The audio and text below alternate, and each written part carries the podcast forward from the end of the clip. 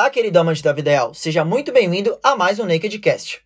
Aqui quem está falando é o Gianluca e no episódio de hoje nós falaremos sobre musculação e cardio. Qual é melhor no processo de emagrecimento?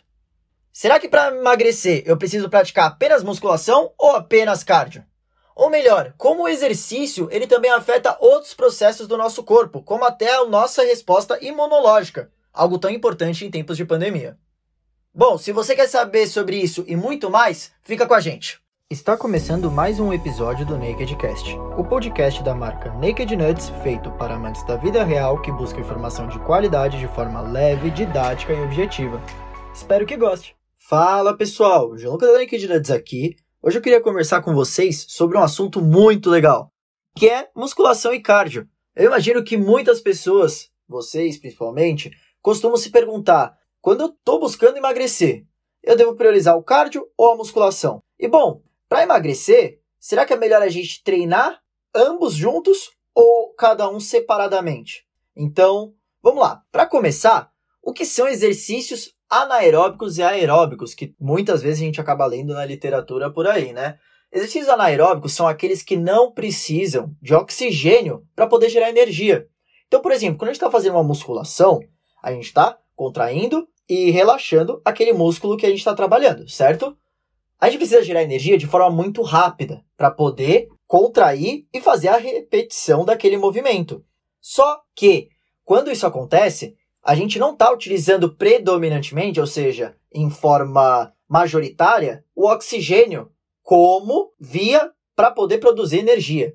A gente está utilizando principalmente uma via sem oxigênio, ou seja, uma via de fermentação dentro daquele músculo. Então, por isso que durante a repetição em exercícios de musculação, a gente costuma priorizar a utilização de glicogênio muscular, ou seja, daquela glicose que é armazenada no músculo, como fonte de energia não oxidativa, ou seja, que não utiliza oxigênio como substrato.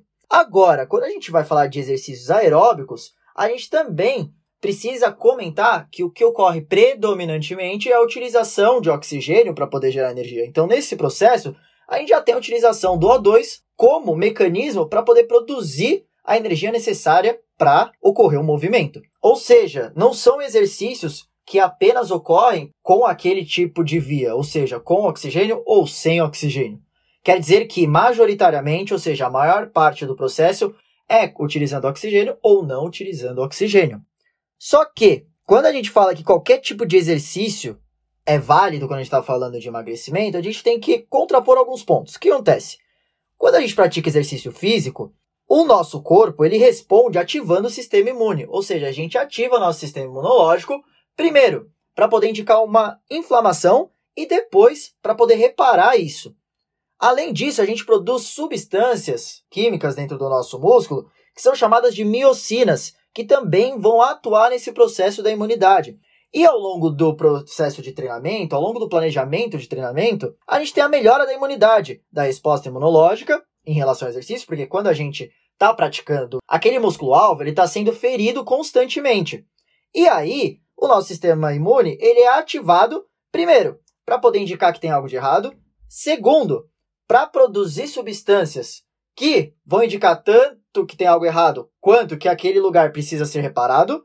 E terceiro, para ocorrer essa reparação. A reparação ela é mediada principalmente, além dos fatores imunológicos, pela presença de substrato, ou seja, pela presença de tijolinhos para a gente poder reconstruir aquela área que foi danificada.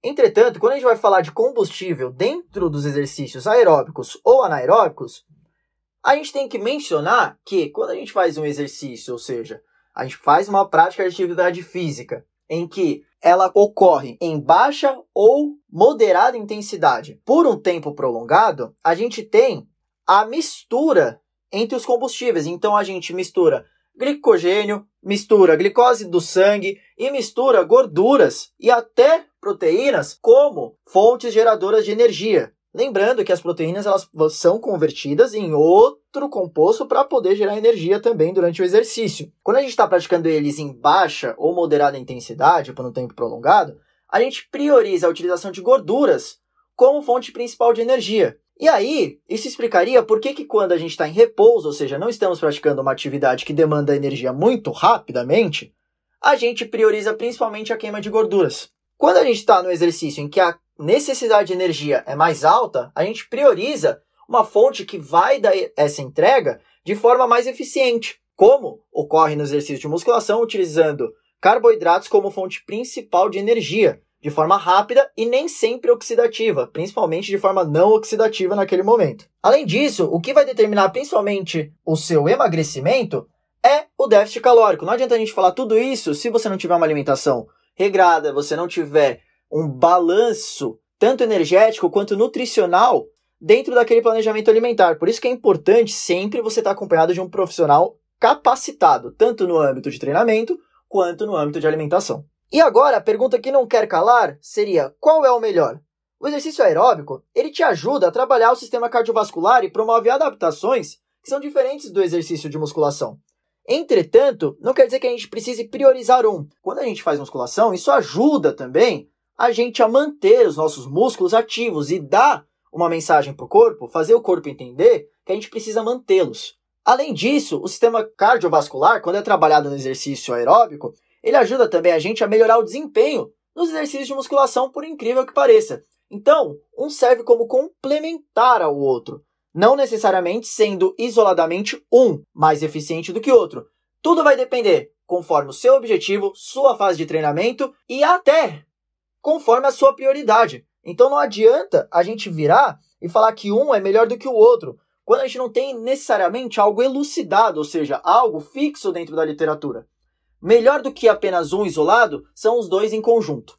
Visto que, quando a gente vai falar de exercício aeróbico, a gente vai trabalhar o sistema cardiovascular, e quando a gente vai falar de exercício resistido, ou seja, a gente faz resistência, faz oposição àquele tipo de movimento, a gente também vai estar tá falando de outros tipos de adaptação, como adaptação de força e de aumento do músculo, hipertrofia. Lembrando que todo tipo de exercício gera um estímulo em diferentes tipos de fibras, mas esse não é o contexto atual. Bom, eu espero que eu tenha ajudado você a entender um pouco mais sobre esse mundo da musculação e o mundo do cardio e saber que não necessariamente tem que priorizar um, mas sim trabalhar de forma mista com os dois. Se você gostou desse episódio, compartilha tanto na sua rede social quanto com seus amigos, com a sua tia, com o seu vizinho e fica ligado nos nossos próximos episódios, além dos nossos episódios anteriores, como o episódio do Whey Protein, o episódio sobre álcool e até sobre creatina. Valeu e até a próxima!